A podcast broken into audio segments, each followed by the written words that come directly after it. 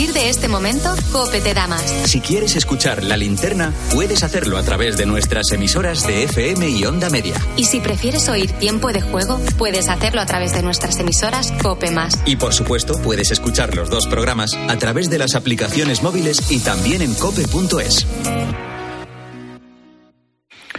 Son las nueve, las ocho en Canarias. ¿Qué tal? Soy Ángel Expósito. Seguimos contando la actualidad de este viernes, que te resumo en varias claves. Con Expósito, la última hora en la linterna. Cope, estar informado. Primera, Israel plantea una propuesta de 142 días de tregua en Gaza a cambio de liberar a todos los rehenes, según el diario israelí Haaretz. Por otro lado, Hamas y la llegada islámica han anunciado que aceptarán una tregua, pero siempre y cuando incluya el fin total de los ataques, la retirada del ejército israelí y el regreso de los desplazados a sus casas. Segunda, el Papa Francisco ha recibido durante más de una hora a la vicepresidenta del gobierno Yolanda Díaz. A su salida, la líder de Sumar ha explicado que han hablado de las guerras en el mundo, de las protestas de los agricultores y de su plan para reducir la jornada laboral. Según Yolanda Díaz, el Papa es el mejor embajador del trabajo decente. Asegura además que es optimista ante una posible visita del Papa a Canarias. Tercera, la Guardia Civil detiene a un hombre de 47 años en Torrevieja, Alicante, acusado de matar a su compañero de piso. Fue el propio arrestado quien avisó a la policía de que había vuelto a casa y que se había encontrado a su compañero muerto. Las primeras investigaciones apuntan a que habría fallecido de un golpe en la cabeza tras una discusión. Y cuarta, detenido en Francia el mafioso italiano Marco Raduano, que se fugó hace un año de la cárcel de Cerdeña descolgándose por unas sábanas. Figuraba en la lista de los diez italianos más buscados tras escaparse de una prisión de alta seguridad. Le han arrestado cenando en un restaurante.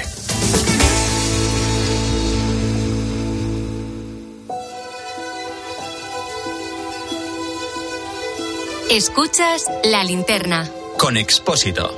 Cope, estar informado. Nos vamos al otro lado del charco para analizar qué está pasando allí, que va a tener seguro repercusión tarde o temprano en España. Durante los próximos minutos iremos a tres puntos donde se están viviendo momentos clave, sobre todo de cara al futuro.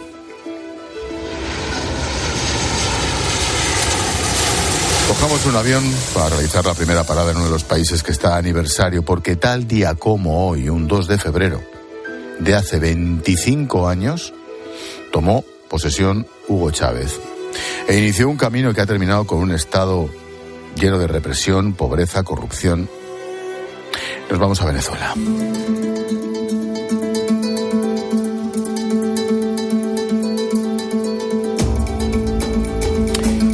Medida que pasan los meses, la figura de María Corina Machado ha ido cogiendo más fuerza, sobre todo después de que tras una amplia mayoría del 93% fuera elegida única candidata para desafiar a Maduro.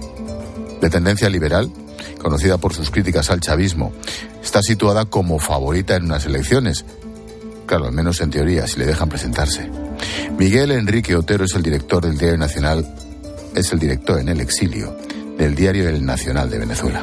Claro que es un peligro real para Maduro, porque María Corina ganó unas primarias donde votaron dos millones y medio de personas, con todas las, las, limitaciones que eso tenía. O sea, si, si hubieran sido unas primarias normales, hubiera votado el triple de gente. No, no hay ninguna duda de que ella es el líder de la oposición.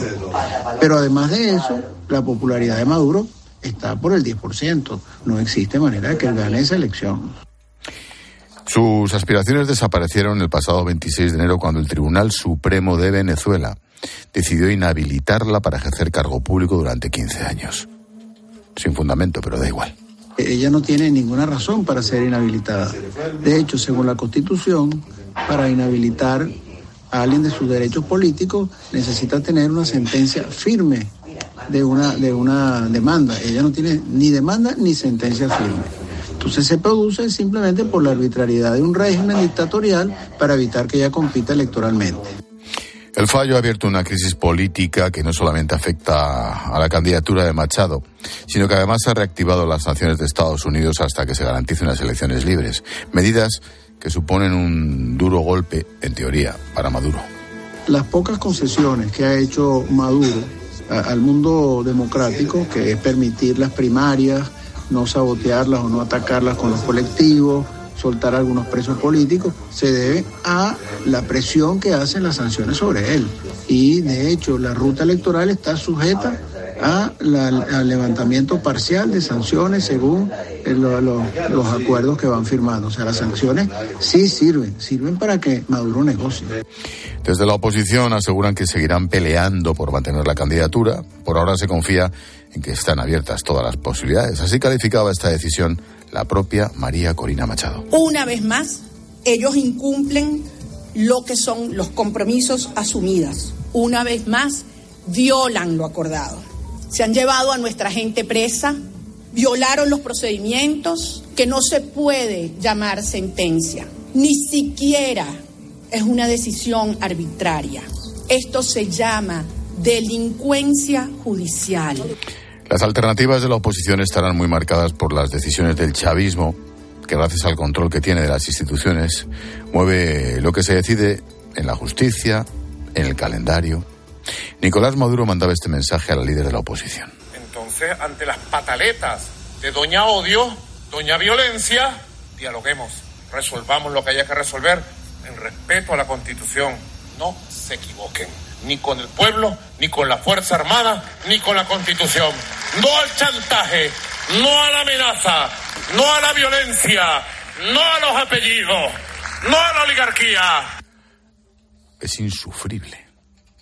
Bueno, el domingo se va a realizar un encuentro internacional en respaldo a María Corina Machado como candidata presidencial de todos los venezolanos que están fuera del país. Una concentración que aquí en España tendrá lugar en la Puerta del Sol. Leopoldo López es el padre del opositor venezolano que lleva su mismo nombre. Don Leopoldo, ¿qué tal? Buenas noches. Muy buenas noches, muchas gracias por la invitación. Gracias por atendernos, Leopoldo. 25 años. ¿Cómo, ¿Cómo ha podido degenerar tanto la situación hasta llegar a lo que estamos hoy? Es increíble que un país que venía de tener 40 años de un proceso democrático eh, a partir del año 58, después de haber tenido pues una, una larga dictadura, eh, volviese otra vez a caer en manos de unos dictadores, pero de unos dictadores que utilizaron precisamente las, eh, las herramientas de la democracia para ir destruyendo poco a poco todos los basamentos de, de un Estado de Derecho. Como bien lo, lo has eh, descrito el comienzo del programa, el Poder Judicial ya simplemente no existe en Venezuela. No hay un Poder Judicial que no esté totalmente subordinado al Ejecutivo. Leopoldo, una opinión muy personal. ¿Se va a poder presentar María Corina Machado? Aunque las encuestas dicen lo que dicen, pero ¿se va a poder presentar? En mi opinión, no se puede presentar, eh, puesto que cómo se puede votar por alguien que no está inscrito. O sea, mientras el, el régimen maneje el sistema electoral, no la van a dejar presentar. Ahora tenemos que luchar todos, eh, tanto los, los venezolanos que están en Venezuela como todas las fuerzas internacionales, para cambiar la, la autoridad electoral y que permita la autoridad electoral la inscripción de María Corina Machado o cualquier otro ciudadano que tenga el derecho a hacerlo. Mm, incomprensiblemente, en mi opinión, hace unos meses Estados Unidos relajó las sanciones al régimen, ahora vuelve a plantearlas, a ponerlas encima de la mesa, pero España está, está en una posición muy extraña, ¿no? España lamentablemente no ha sido lo suficientemente fuerte en este en esta lucha y cuando me refiero a España me refiero al gobierno actual de España. Eh, unos meses atrás, cuando eh, España tenía la, la, presidencia de la Unión Europea, el ministro de Relaciones Exteriores eh, pidió relajar las sanciones a Venezuela por el progreso que se veía en, eh, en el camino de la búsqueda de retomar la democracia. Eh, muchos de los eh, parlamentarios reclamamos esto, hicimos una, una pregunta directamente a Josep Burrell, donde veían las mejoras, porque ninguno de nosotros habíamos visto ninguna mejora, y ahora están confirmados, pues, que evidentemente no solamente no hubo mejoras, sino que todo lo contrario, se han empeorado las condiciones para retomar la democracia en Venezuela. La pregunta del millón. ¿Veremos nosotros en los próximos años una Venezuela libre?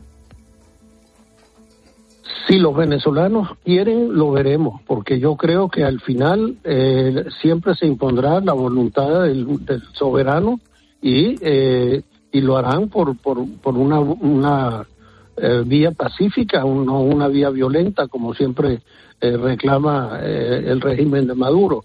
Yo creo que al final la gente se hará respetar. Es evidente que, el régimen tal como va no le da ninguna satisfacción al pueblo venezolano, ni satisfacciones judiciales, ni económicas, y sobre todo no ofrece futuro. Y una prueba de ello es que hay 8 millones de venezolanos que han dejado su territorio, su país, para ir a buscar el futuro fuera del país.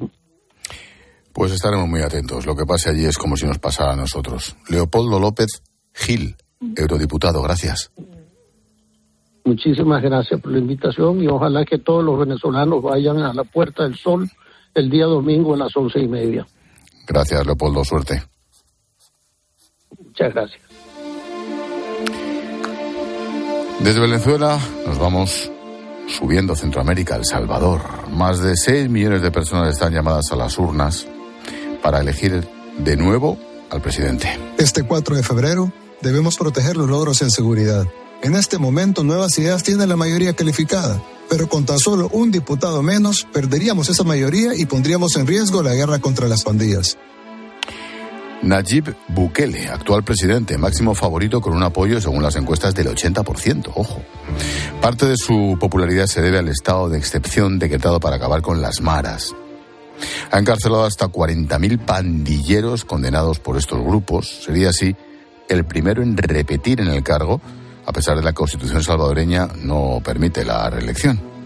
Luis Parada es uno de sus rivales. Solo hecho de estar participando como miembros de ese partido están avalando la reelección inconstitucional del presidente. Toda esa gente va a perder sus derechos ciudadanos. Entre esos derechos ciudadanos está el privilegio de ser funcionario público. Entonces, toda la gente que vote por los diputados de Nueva Idea va a estar desperdiciando su voto. Luis Laínez es director editorial del diario El Salvador. Colega, Luis, buenas, buenas tardes, buenas noches aquí en España, buenas tardes para ti. Buenas noches, buenas noches para ustedes. Eh, ¿Qué tal? ¿Cómo están? Sí, aquí son las dos de la tarde. Un gusto estar con ustedes. Gracias por atendernos. Gracias por atendernos. Pues muy, muy pendientes de lo que pasa en, en América, como tiene que ser. Luis, mmm, ¿cuál es el análisis de la cuestión legal? ¿Puede presentarse a la reelección o no? Bukele? Mira, hay una resolución de la Sala de lo Constitucional que habilitó el tema de presentarse para un segundo mandato.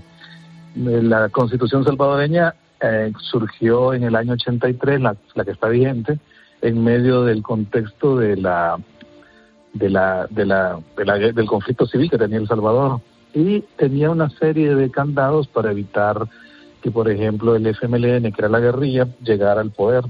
Entonces teníamos cosas como que el artículo 85 establecía de que solo los partidos políticos eran el único vehículo para llegar al poder, ¿verdad? Para desacreditar cualquier acción armada que pudiera tomar la guerrilla. Sin embargo, eh, con el paso de los años, por ejemplo, la sala de lo constitucional anterior había habilitado que también se pudieran presentar candidaturas a diputados eh, independientes, es decir, no partidarias. Entonces, el, requisito de reformar la Constitución para que permitir de que personas que no están inscritas en partidos políticos pudieran postularse quedó abierto. Y así una serie de resoluciones que fueron abriendo y sentaron precedentes sobre cómo se podía ir como adecuando la Constitución. Entonces, eh, hubo una solicitud de un, eh, unos abogados pidiendo, hablando sobre el, tema electoral, y ahí la sala de lo constitucional definió de que podía presentarse para un segundo mandato, definiendo que es el presidente, es el pueblo salvadoreño el que votando iba a definir si quedaban o no al presidente eh, para un segundo mandato. Claro. Ahí el tema está en, en cuestión también de, de verlo, que no es que se va a quedar él alargando su plazo actual porque termina este y, entraría unos, a un segundo. Claro. En, en este sentido, se presenta, las encuestas tienen razón, el apoyo casi de ese 80% es, es verdad, es una barbaridad. Pues sí, sí, es increíble porque lo han dicho todas las encuestas, lo ha dicho la, la UCA, que es como la, una de las encuestadoras más grandes del país, de la Universidad Centroamericana, eh, lo ha dicho también la, Universidad Francisco Gavidia, la CICALO, todas han coincidido que tiene un apoyo unánime, o sea, una, perdón, un apoyo eh, mayoritario y que oscila entre el 80 y el 88% incluso. Qué barbaridad. Mm, el gran logro es la seguridad. El asunto de las maras es lo que a este hombre le ha, le ha hecho fijo. Sí, es que eh, eh, veníamos de ser el país más violento del mundo, eso no es una exageración. En El Salvador se llegó a tener incluso a 106 eh, homicidios por cada 100.000 habitantes en el 2015, cuando el FMLN era gobierno, y en estos momentos ha bajado al 2 por, a 2 por cada 100.000 habitantes. Entonces es un, es un logro bastante grande. El, el tema ha sido gracias al a una combinación de factores. Uno, el tema fue el, el, plan control territorial que impulsó el gobierno, combinado con un, régimen de excepción que posibilitó una serie de reformas que permitieron a los jueces poder actuar de manera más rápida. Eh, a estas alturas, más de 70 mil miembros y, ¿cómo se llama?, y colaboradores de las pandillas han sido detenidos. Entonces, eso liberó a las comunidades en El Salvador de un problema que realmente yo creo que en otras latitudes no tienen la, la, no tienen la magnitud para decirte que había lugares que si vos eh, pasabas y te recostabas en una pared y había una un grafiti y la pandilla te podían golpear o incluso matar porque no respetaban el, nombre de la pandilla. Y la gente no podía cruzar una calle porque podía ser territorio de otra pandilla y decirme que pertenecía a otra. Entonces era una cosa eh, horrible. El, tema, además, eran, eran asesinatos eh, con lujo de barbarie y desaparecían personas, nunca aparecieron los cuerpos. El tema de la tregua en los gobiernos del FMLN también fue, fue bastante complicado porque aparentemente había una reducción de homicidios, pero lo que sucedía era que escondían los cuerpos, que después aparecieron en una serie de cementerios clandestinos eh, con detalles que así realmente era muy dantesco. Qué locura. Estaremos muy atentos a esas elecciones este domingo en El Salvador y seguramente hablaremos la semana que viene si no te importa. Luis Laine, director editorial del diario. Mucho gusto, estamos a la orden. Muchas gracias, suerte. Gracias, feliz adiós, Adiós igualmente. De las elecciones del Salvador pasamos a uno de los debates más largos de la historia de Argentina. Más de 40 horas llevan los diputados en el Congreso para debatir la famosa ley ómnibus del nuevo presidente Milei. No hay antecedentes en la historia democrática argentina de tanta acumulación de poder por parte de un presidente. Manuel Pedrini es diputado de la Unión por la Patria criticando a Milei Críticas a las que se unió también la izquierda. Por su parte, Milei critica a la oposición mientras les manda este mensaje. Cuando acá te dicen no, no se puede tocar el gasto público porque vos querés tocar a la gente. Cuando vos haces esa afirmación, sos cómplice de los políticos chorros. ¿Sabes cuál es la peor región del mundo? América Latina tiene 4,4% de ineficiencia técnica del gasto público en términos del PBI. ¿Sabes cuánto tiene Argentina? 7,2. Es el peor de todos. Entonces, cuando te aparece un político que te dice, no, no se puede tocar el gasto, en realidad está usando a los vulnerables para esconder sus privilegios de casta. Mientras esta ley se debate en el interior del Congreso, fuera se han repetido los disturbios. Según el gobierno, Ocho personas han sido detenidas mientras que siete policías han resultado heridos. Nuevamente avanza la gendarmería, palos, hay palos, gas pimienta y nuevamente... Así contaba la televisión argentina los enfrentamientos en las calles donde los manifestantes protestaban. Lucía es argentina, nos cuenta que por ahora nada ha cambiado tras la llegada de Milei. La gestión de Milei para mí está siendo bastante atropellada, sobre todo a la democracia. Se han estado manejando estos dos meses con políticas a través de DNU para cosas de necesidad y urgencia, pero bueno, en estos decretos que han estado realizando atropellan y derogan un montón de leyes que están hace años que no son ni necesarias ni urgentes para básicamente vaciar el país, venderlo y rifarlo por eh, muy poca plata si es que no estaba ya vaciado, que esa es otra. Eduardo Reina es analista político, profesor de la Universidad Católica de Argentina. Eduardo, profesor, buenas noches, buenas tardes para ti. Hola Ángel, buenas tardes. Mm, ¿Qué es la ley Omnibus? Para, para empezar, ¿por qué se está montando este lío? Mira, son 664 artículos de una reforma profunda que ha metido directamente al Parlamento en menos de 50 días de gobierno, que quiere estar aprobada en el día de hoy, te diría, son 17 y 19 en la Argentina, seguramente en 20 minutos, una hora, esta ley puede estar aprobada en general. Esta ley contempla algunos eh, párrafos muy importantes, como el retiro, el, capítulo fiscal, que luego fue retirado, y varias eh, arreglos con respecto a la parte sindical y a la parte este, monetaria, que bueno, que necesitan una visa de, en este caso, de, diputados. Va a salir en general esta ley pero de los 684 artículos, seguramente quedará menos de la mitad. Pues estaremos bien atentos. Um, hazme una foto. ¿Cómo es? ¿Cómo me puedes explicar la subida de precios para que lo entendamos desde aquí? Porque la inflación en Argentina es una locura. ¿Cuánto? ¿Cómo, cómo ha cambiado la vida en los últimos años y en el último mes?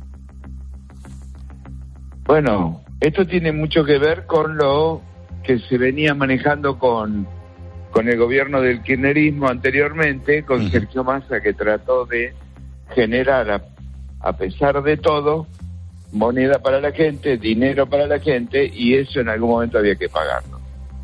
Los, los, los eh, el dólar estaba retrasado absolutamente, hay muchísimos tipos de cambio acá en la Argentina, y el cambio oficial era ridículo. Lo primero que hizo el presidente Menem fue tratar de sincerar un poco ese cambio y hizo una devaluación prácticamente del 100%. ¿Te imaginas que a partir de eso sigue habiendo un dólar paralelo, que está más alto que el dólar oficial, pero no pueden liberar los mercados porque la Argentina, como dice mi ley, no tiene plata y no tiene un dólar. Así que a partir de eso, los precios han disparado, la, ya no hay valores de referencia, y la gente se maneja como puede, haciendo recortes y pudiendo subsistir. Pero te digo algo que es muy importante, la gente sigue apoyando a este gobierno. No sé cuánto durará ese apoyo, pero hoy la gente entiende que Argentina necesita un cambio, necesita un cambio con producción y necesita un cambio con desarrollo. Ahora, si Javier Milei lo puede interpretar, bienvenido. En ese, en ese sentido, Eduardo, la gente le sigue apoyando porque hace un mes ha ganado las elecciones, eso es indiscutible, pero la maquinaria del kirchnerismo, desde la política y desde los sindicatos o los movimientos, ¿sigue funcionando? Sí, sí, a full, a full. Eh, recién tú, tú mencionabas la, la, la cantidad de gente. La cantidad de gente que fue al Congreso no fue tanta, fue mínima. Se terminaron los arreglos para ir al Congreso en camiones, en micros, en transporte público. Eh, ya no hay dinero para pagarle a la gente para que vaya a las manifestaciones. Y la ministra de Defensa, Patricia Bullrich, se ha puesto durísima con respecto a que no haya corte de calle y poner un poco de orden en la ciudad. Entonces, la gran estrategia que tiene la izquierda es que esta ley no se vote, cosa que creo que no va a suceder, pero también está generando una sensación de caos grande, porque en definitiva tú sabes cuál es el accionar de la izquierda muy profunda, busca el caos para sostenerse. Son votaciones que tuvieron el 2% de los votos o el 3% de los votos en la izquierda, lo que están tomando la calle. No nos equivoquemos que el peronismo no está en la calle, porque el peronismo está desorganizado y absolutamente roto se tiene que volver a formar un nuevo peronismo. Qué importante y qué interesante lo que está pasando en Argentina. Estaremos muy atentos. Eduardo Reina, analista, profesor de la Universidad Católica en Argentina. Gracias por atendernos, profesor. A ti. Hemos repasado lo que ocurre en Venezuela, donde Maduro insiste en quitarse a María Corina Machado de cara a las elecciones. Hemos ido hasta El Salvador, donde todo indica que Bukele va a arrasar en las elecciones del domingo.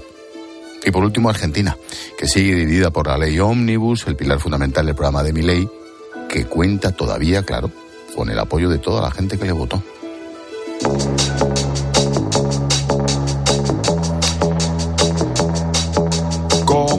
Días, el lazo a este tema del día lo pone Jorge Bustos. Oye, George, ¿cómo crees que va a evolucionar todo lo que está pasando en estos tres puntos clave? Venezuela, El Salvador Argentina. Buenas noches. Buenas noches, Ángel. Pues la verdad es que este 2024 se presenta como un año determinante para el futuro rumbo que vaya a tomar eh, toda América Latina.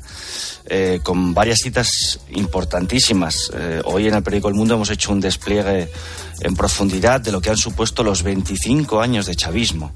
Eh, es nuestro corresponsal allí, Daniel Lozano, hace un trabajo muy minucioso que podría ser el manual de cómo destruir un país rico y de cómo mandar al exilio a 8 millones de, de tus ciudadanos a base de aplicar las recetas catastróficas de una ideología criminal que tiene que ver con el marxismo, que tiene que ver con la extrema izquierda, con el populismo indigenista basado en las ideas del socialismo bolivariano. Eh, es, un, es un horizonte poco esperanzador desde el momento en que eh, el Tribunal Supremo, en manos de Maduro, ha impedido a, Mariana a María Corina Machado presentarse a las elecciones frente a Maduro, sabiendo que le ganaría y le echaría del poder y derrocaría la tiranía chavista. Pero es que tenemos otras citas importantes. Está El Salvador de Bukele.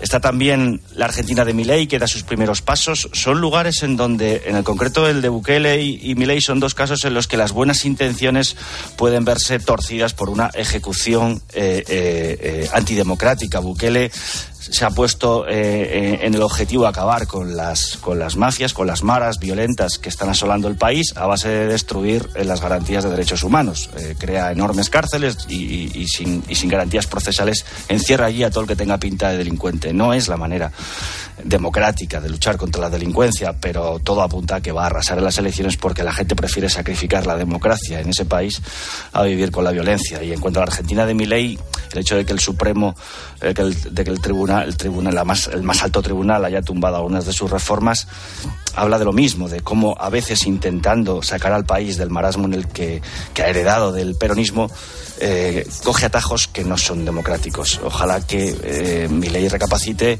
y, administre bien los tiempos para las reformas que, tiene que hacer, porque si pasa por encima de los derechos democráticos, ninguna de sus mejores intenciones conseguirá plasmarse en la realidad.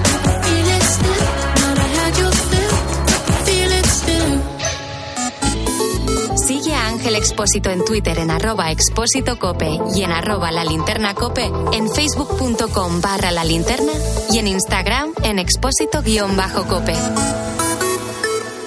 La avería del coche, la universidad de Ana. No sé cómo voy a llegar a fin de mes. Tranquilo. Si alquilas tu piso con alquiler seguro, puedes solicitar el adelanto de hasta tres años de renta para hacer frente a imprevistos económicos o nuevos proyectos. Infórmate en alquilerseguro.es o en el 910-775-775. Alquiler Seguro, la revolución del alquiler.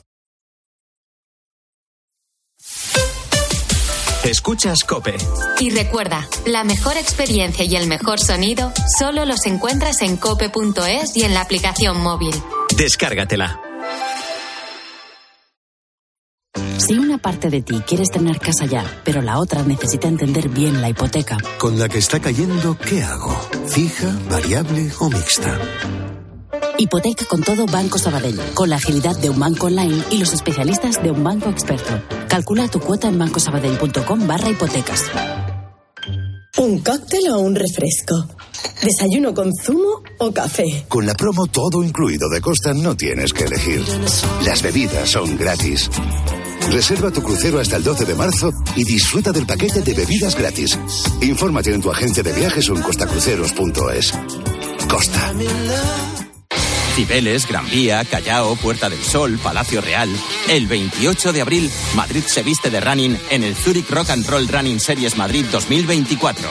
Vive una experiencia única en maratón, media maratón o 10 kilómetros. Últimas inscripciones en rockandrollmadridrun.com. Patrocinador principal Adidas. En Cope tienes la mejor compañera de viaje Porque te mantenemos informado. Reducción de la jornada laboral. ¿Cómo valora que diga el gobierno hay que trabajar una hora, dos horas o tres horas menos a la semana, pero los trabajadores tienen que cobrar lo mismo? Te acompañamos en el camino con buenas historias. Y vivimos contigo el deporte. Maldini, yo le veo ahí en el Pepe y ya me tiembla la pierna, ¿eh? Y si tienes CarPlay o Android Auto, ya puedes instalar la app de Cope en la pantalla de tu vehículo. Escucha Cope en tu coche y disfruta.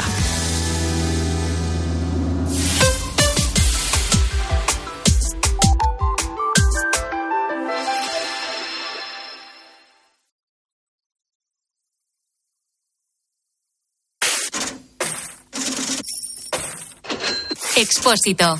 La linterna. Cope. Estar informado. Entramos en clase de economía. Los agricultores mantienen las movilizaciones tras reunirse esta mañana con el ministro Luis Planas. Dicen que seguirán con las protestas mientras no se adopten medidas concretas para simplificar las cargas burocráticas y garantizar que se cubren los costes de producción. El ministro de Agricultura dice que el gobierno ha hecho los deberes, ha destinado 4.000 millones de euros al sector primario y deja la pelota en el tejado de Bruselas. Buena parte de lo que estamos hablando es competencia de Bruselas. La política agrícola común es una política compartida entre la Unión Europea y los Estados miembros. Pero buena parte de los problemas, lo he dicho antes, quizás no estuviéramos aquí si ese diálogo estructurado a nivel europeo hubiera tenido lugar hace cuatro años y no ahora. Yolanda Gómez, subdirectora de ABC, como todos los viernes. Buenas noches. Hola, buenas noches. Oye, Herrera dice, se reúnen los sindicatos agrarios, las organizaciones con Luis Planas que se ha despertado de la siesta. ¿El gobierno está haciendo lo suficiente? Pues hombre, yo creo que, que estos días es verdad que eh, la legislatura pasada se, han- se tomaron medidas, ¿no? Pero, pero estos días, eh, con lo que estábamos viendo en Francia, con eh, pues con frutas, verduras españolas eh, tiradas, ¿no? Que nos recordaban mucho a otros a otros tiempos que creíamos ya superados, pues yo creo que aquí ha estado muy callado el gobierno, ¿no? No ha dicho, no ha dicho esta boca es mía hasta prácticamente ahora que, que los eh, agricultores españoles se suman a esas, a esas protestas europeas, ¿no? Yo creo que va tarde. Las organizaciones agrarias que han estado esta mañana en el Ministerio, Asaja, COAG y UPA, le han expresado al ministro la sensación de asfixia. Andrés Góngora, responsable de producción agraria de COAG, y ha liderado la presentación de su asociación en la tractorada de Bruselas. Andrés, ¿qué tal? Buenas noches.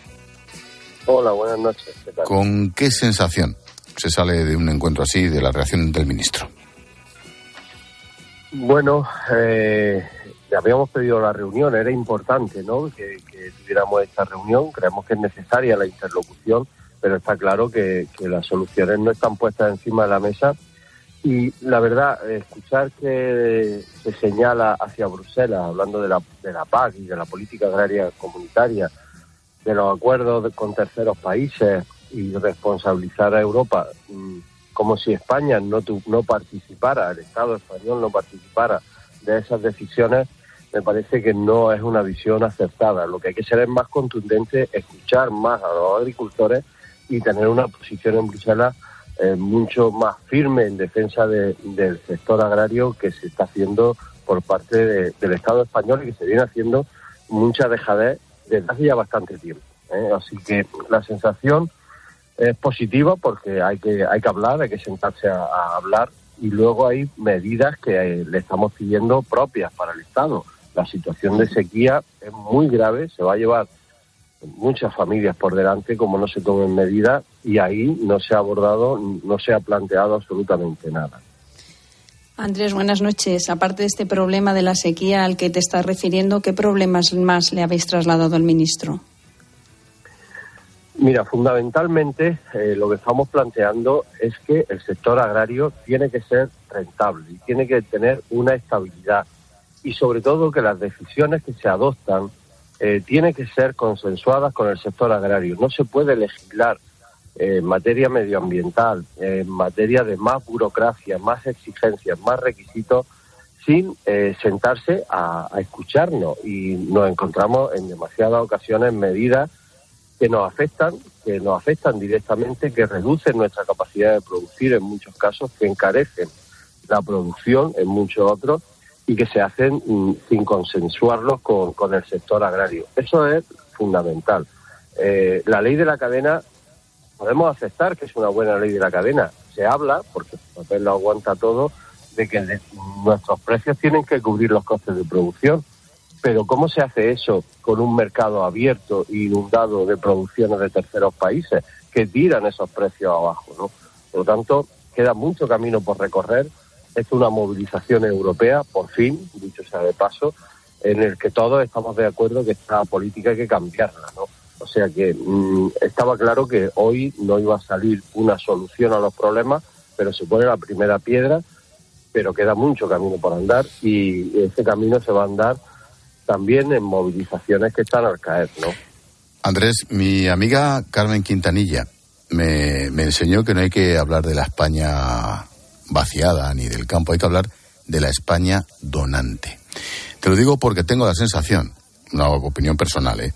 de que más allá de la política o de los periodistas, desde las ciudades en España no valoramos lo suficientemente al campo y creo que este es el problema. ¿Estás de acuerdo o no? Lo que no hay es, eh, bajo mi punto de vista también, eh, una sensibilidad suficiente para que la opinión pública, para que los ciudadanos, para que las ciudades y lo que no es ciudades, se den cuenta que la alimentación no sale del supermercado, la alimentación tiene que salir en primer lugar del campo para que pueda llegar hasta los hogares y hasta las mesas de, de todos los ciudadanos, ¿no? Y eso hay que cuidarlo. Si no cuidamos el sector agrario, no hay producción de alimentos y la soberanía alimentaria que tiene que tener un país, que es tener capacidad de producir los suficientes alimentos de agricultura y de ganadería para que la población eh, pueda eh, alimentarse, eh, es lo que no está lo suficientemente entendido. Las importaciones de terceros países no pueden ser la base de la, del sustento de la alimentación de un país y parece que eso eh, está pasado de moda, ¿no? Eh, hablar de, de campo y el campo es imprescindible para poder comer, eh, para poder comer los agricultores que vivimos de esto, pero también los ciudadanos que se tienen que alimentar con nuestros productos. Andrés, ¿por dónde pasa la solución a vuestras reivindicaciones? Ayer vimos a una Comisión Europea, a un Consejo Europeo, yo creo que mm, probablemente más abierto que en otras ocasiones, ¿no? A, tomar medidas, quizás por la proximidad de, esas elecciones, ¿no? Porque ayer os tenían allí en, la puerta y, ya se tomaron algunas, algunas decisiones. ¿Por dónde pasan esas soluciones y las veis viables? Bueno, la movilización de ayer fue importantísima. Había gente, estábamos gente de, de, todos los lugares de Europa. También había franceses, ¿no? Dicho sea de paso, con los que tenemos una relación bastante turbia en estos momentos. Pero es una ola europea de protesta. Eh, una delegación de las organizaciones convocantes nos pudimos reunir con el comisario de Agricultura. Eh, sí, pues muy dialogante en estos momentos pero esto tiene que ver con, eh, con, emprender cambios, cambios en la política agraria y cambios en las políticas medioambientales, no porque los agricultores no queramos cuidar el medio ambiente, como he escuchado por ahí, eso es falso. Somos los más interesados en que el medio ambiente se cuide, se mantenga y nuestros ecosistemas, que es donde vivimos y donde desarrollamos nuestra actividad, se protejan. Pero tienen que protegerse contando con el sector agrario, no en contra del sector agrario. Eso es fundamental. Y la paz tiene que ser una paz que vaya a proteger las pequeñas, las medianas explotaciones, los agricultores profesionales, esos que se tienen que ir de su pueblo porque no pueden vivir de la agricultura. La España vaciada, como a veces mal se dice, tiene más que ver con el desastre que hay en la agricultura y que no se puede vivir de claro. Si de verdad se, se aborda cambios en profundidad en la política agraria, en decisiones, cuaderno digital, importaciones de terceros países, la paz lo es todo, eh, seguramente se puede eh, empezar a enderezar este camino. ¿no? Y una última cuestión. Mm, mi colega Enrique Serveto, a lo mejor te suena de algo, Yolanda, me, di me dice, todo lo que pasa por Bruselas se aprueba en el Consejo y Luis Planas también está en el Consejo. ¿La culpa es solo de Bruselas? No, si es que empezamos por ahí. Este, este, con esta idea que escuchamos demasiadas veces los agricultores y creo que todos los ciudadanos de lanzar la pelota a Bruselas, culpar a las administraciones europeas como si como si fuera un ente extraño y que nosotros no participáramos, nada tiene que ver. Los acuerdos de asociación se ratifican por el Consejo y también por el Parlamento Europeo. Parlamento Europeo que hay una elección a la vuelta de la esquina y que están sentados los europarlamentarios españoles que también han tomado esas decisiones y han votado a favor, dicho sea de paso. ¿eh? Eh, y ahí meto a todos los políticos, me da igual los grupos del grupo que pertenezcan, porque al final esta PAC la han ratificado todos. Eh, con alguna excepción, creo. Pero eh, no podemos mirar a Bruselas como si España no tuviéramos nada que ver en esas decisiones, todo lo contrario. Andrés Góngora, responsable de producción agraria de COAG. Seguiremos en contacto, que esto no ha hecho más que empezar. Gracias. Muy bien, un fuerte abrazo. Buenas noches. Yolanda, habíamos conocido los datos del paro de enero. Son malos, 60.400 parados más, el número más alto en los últimos 10 años, excepto en la pandemia, claro. Israel Arroyo es secretario de Estado de Seguridad Social. No apreciamos signos de ralentización. Si miramos la evolución diaria de la afiliación en el mes de enero, podría decirse que las situaciones de, de plena normalidad y las perspectivas con las que iniciamos el mes de febrero son positivas. 231.000 afiliados menos a la seguridad social. ¿Qué nos dice esta situación, Yolanda? Hombre, yo creo que desaceleración en, la, en el mercado laboral sí estamos viendo. Y es verdad que el mes de enero suele ser un un mes malo para el, para, el, para el empleo porque se acaban los contratos de, de las Navidades y, y, siempre aumenta el paro y siempre se destruye empleo, pero es verdad que es la cifra más alta desde 2020 en destrucción de empleo y, eso sí es significativo, ¿no? Tendremos que ver cómo sigue avanzando el año, pero lo cierto es que, que sí que está habiendo una desaceleración en ese mercado de trabajo como está habiendo una desaceleración en el crecimiento de la economía. CaixaBank ha presentado hoy resultados. En 2023 ganó casi 5.000 millones de euros, un 54% más. Más allá de los datos, la noticia, la, el audio del día es José Ignacio Goiri Golzarri hablando de su sede en Valencia y no en Barcelona. En el primer consejo que nosotros tuvimos después de la fusión, llegamos a la conclusión de que nuestra sede social iba a continuar siendo Valencia. Y no lo hacíamos por razones de seguridad o inseguridad jurídica, sino lo hacíamos porque pensábamos que la sede social en Valencia era lo mejor para nuestros depositantes y para nuestros accionistas. Y por lo tanto dijimos que estábamos en, en Valencia con vocación de permanencia. Eso no ha cambiado digamos que se lo entiende perfectamente. El gobierno invitaba a las empresas a volver a Cataluña, la Generalitat de Cataluña amenazaba a las empresas con su vuelta. ¿Cómo lo interpreta sí, sí. Yolanda?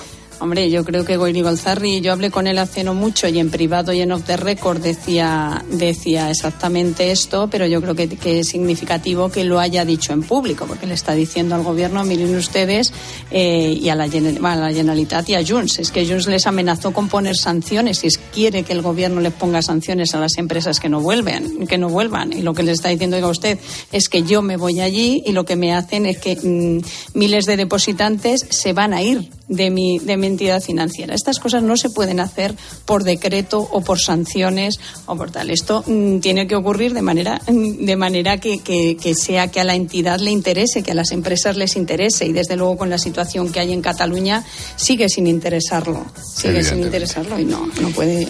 O sea, no se puede hacer por decreto y ya está, crea las condiciones y ya volverán. Tras semanas de negociaciones hay acuerdo. Iberia y sindicatos han pactado la creación de una empresa propia para gestionar el handling, asunto que llevó a los trabajadores a una huelga hace nada, muy pocas semanas. ¿Se ha solucionado el conflicto, Yolanda?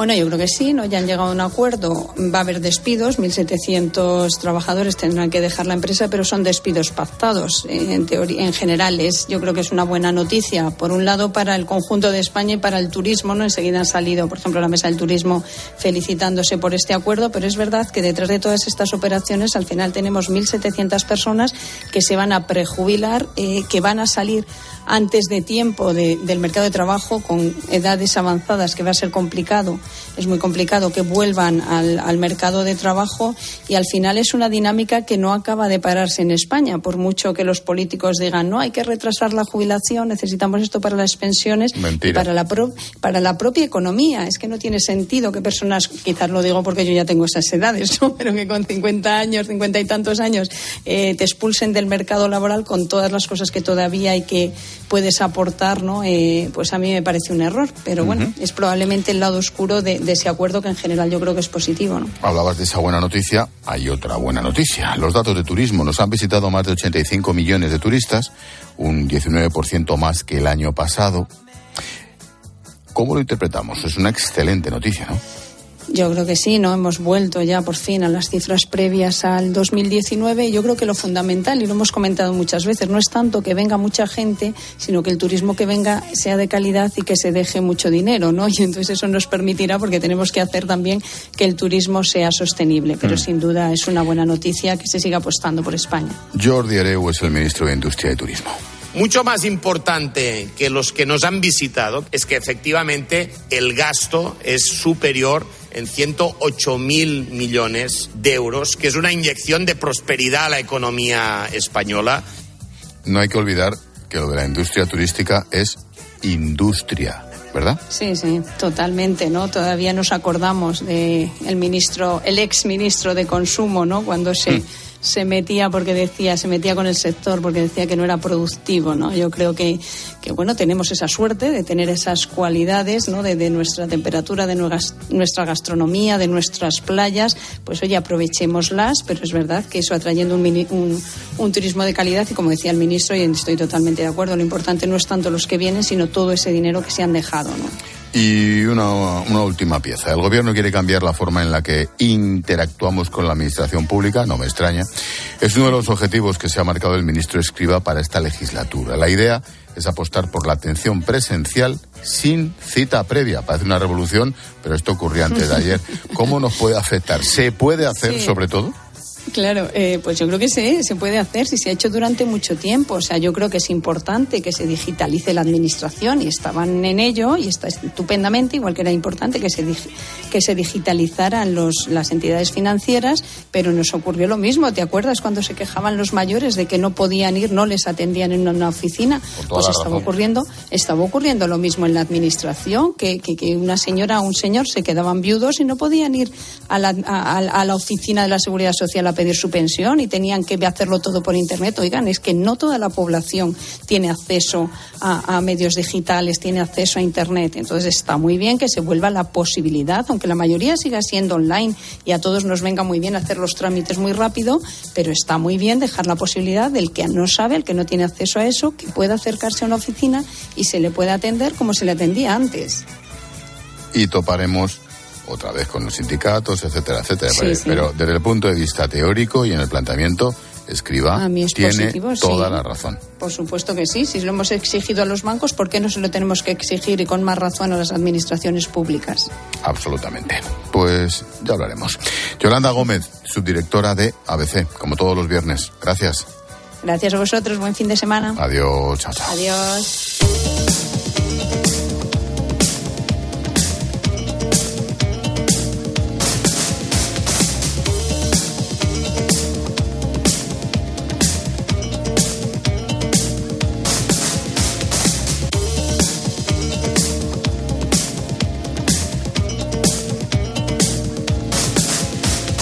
Como cada viernes, vamos a hablar los próximos minutos de hechos, situaciones, movimientos que se están convirtiendo en tendencia a nivel mundial.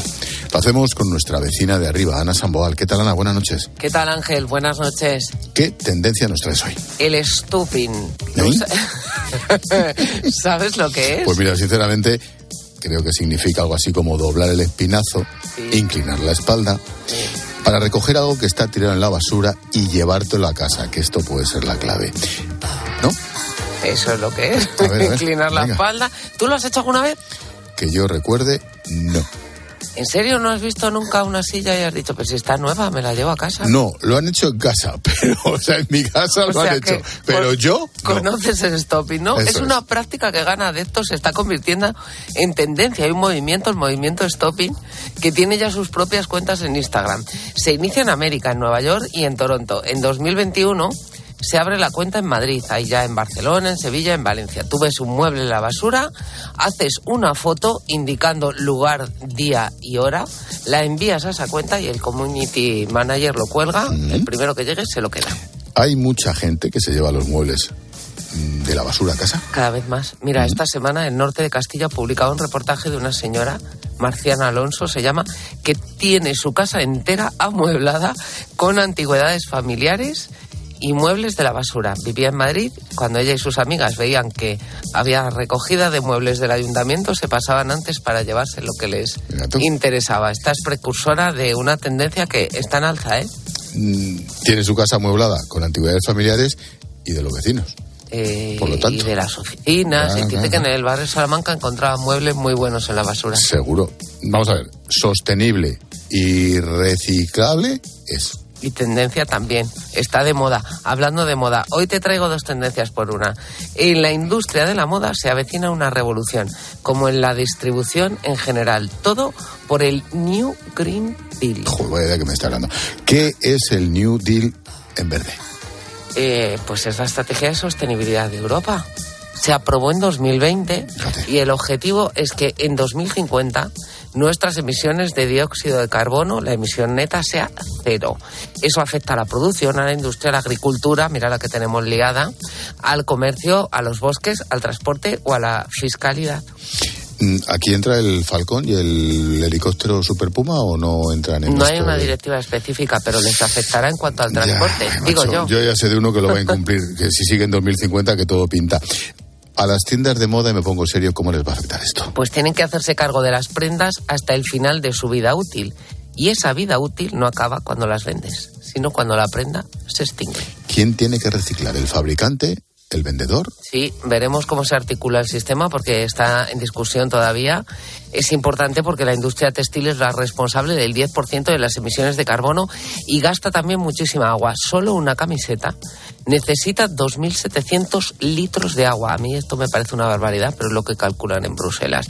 Es preocupante el gasto, también el grado de contaminación del agua en el proceso de producción y por eso a partir de ahora hay que cambiar. Todas las prendas van a llevar un pasaporte digital.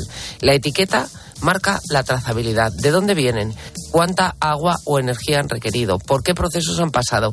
Veremos que está por ver cómo condiciona el consumo todo esto. Y después, cuando tú te cansas de usar la camiseta, el fabricante tiene que recogerla para reutilizarla o reciclarla. Objetivo, bajar un 10% el gasto en energía de producción.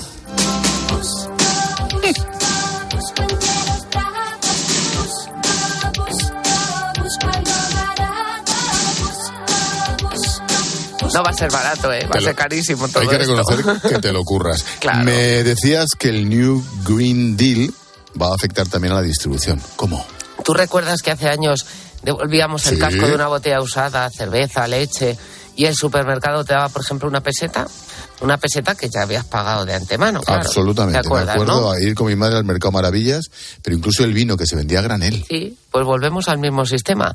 Los mercados con más de 100 metros cuadrados de superficie tendrán que recoger de forma gratuita todos los envases reutilizables. Si antes te cobran un depósito o fianza, la peseta en cuestión, cuando devuelvas el envase te lo tienen que reintegrar. ¿Y disponen de un margen de tiempo, de una norma? Pues es el problema, que la transformación está a la vuelta de la esquina, o eso dicen en, en la patronal del sector. En 2030 tiene que ser el 5% reciclado, en 2040 al menos el 15%, me refiero a envases reutilizables, eh, y eso tiene que estar marcado en la etiqueta. Eso tiene un coste logístico, económico, de gestión. Dicen ellos que es mejor que reciclemos directamente los consumidores.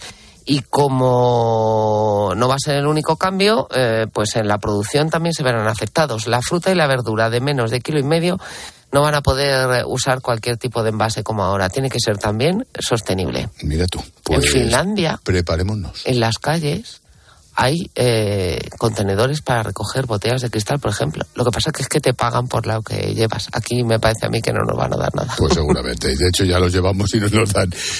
El domingo, en el Cascabel, en 13TV, ¿qué estás preparando? Pues mira, eh, vamos a hablar con los productores de fruta a ver quién les va a pagar toda la fruta que se está perdiendo por el camino, a ellos, a los transportistas. Vamos a hablar con los agricultores para saber por qué están poniendo eh, patas arriba, eh, literalmente, la Unión Europea. Y hablaremos también de esas conexiones que tiene el independentismo catalán con el Kremlin. Mm. Tú sabes que el Parlamento Europeo Ese se está tema. informando Ese es el tema. con los periodistas españoles porque no tenían ni idea ni en la Comisión ni en el Parlamento y están llamando a la prensa española que está publicando información y novedades sobre este asunto para que les informen de lo que verdaderamente hay detrás de todo eso. En fin, que ese es el tema, pero en Europa están en mantillas todavía. Mira, la amnistía, el terrorismo, los CDR ya nos dan por, por una causa perdida. Lo de Rusia, eso sí que les preocupa. Y con- Efectivamente. y con toda la razón. Ana Samboal, te veo el domingo por la noche en 13TV en tu cascabel. A las 10. Gracias. Adiós, buenas Buenas noches. Y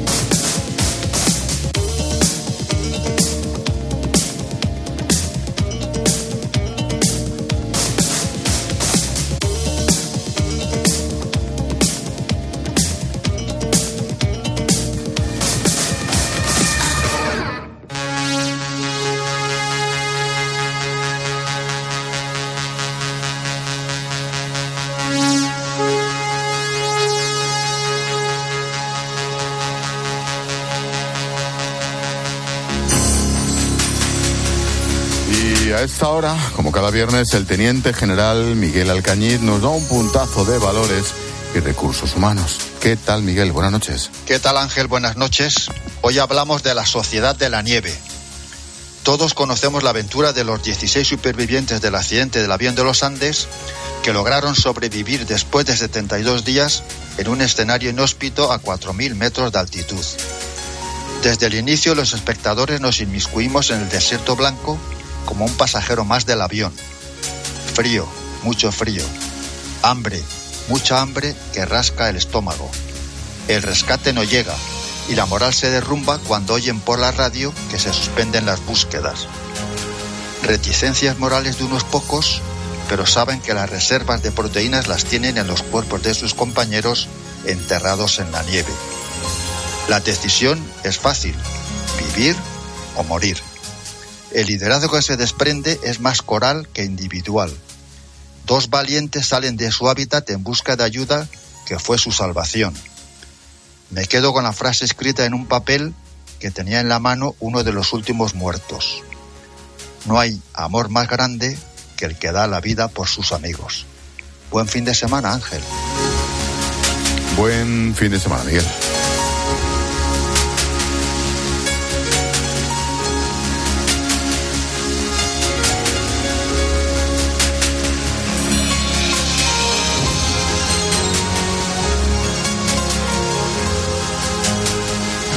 Expósito. La linterna. Cope. Estar informado. Si es noticia, está en el partidazo de Cope. Hay que contar mucho de lo que está pasando en Barcelona. Me ha sorprendido porque hace un ratito estaba hablando una persona de máxima confianza de Xavi Hernández y me ha dicho que él ya lo sabía desde hace un mes o dos, que ya sabía que Xavi tenía esta decisión tomada. Lama, tú has sido muy crítico con, con Xavi. Si esto se estaba mascando hace tiempo, tú no puedes salir a una rueda de prensa a decir A, al medio minuto B, al minuto otra vez A. Yo creo que la acierta porque yo es que además sé que lo estaba pasando muy mal. De lunes a viernes desde las once y media de la noche. Todo lo que pasa en el deporte te lo cuenta Juanma Castaño en el partidazo de Cope. El número uno del deporte. Vamos, un poco más. Ya casi estamos conseguido. Tras la cuesta de enero, llega un febrero de oportunidades con los 10 días Nissan. Ven a tu concesionario Nissan del 2 al 13 de febrero y aprovecha las mejores ofertas para estrenar un Nissan con entrega inmediata. ¡Corre que se acaban! Escuchas la linterna. Y recuerda, la mejor experiencia y el mejor sonido solo los encuentras en cope.es y en la aplicación móvil. Descárgatela. ¿Sabes qué es el branded content? ¿O cómo será el mundo cookieless? Si tienes preguntas sobre comunicación publicitaria, visita comunicatalks.com, un espacio de la Asociación de Agencias de Medios creado para resolverlas. Porque saber comunicar es una parte muy importante de tu empresa y también de la nuestra. Agencias de Medios, para que la comunicación funcione. Soy Manel de Carglass. Con las heladas, el agua que se acumula en el interior de un impacto puede congelarse y agrietar tu parabrisas. Por eso, no te la juegues. Si tienes un impacto, mejor pide tu cita llamando directamente a Carglass o en nuestra web. Carglass cambia, Carglass repara.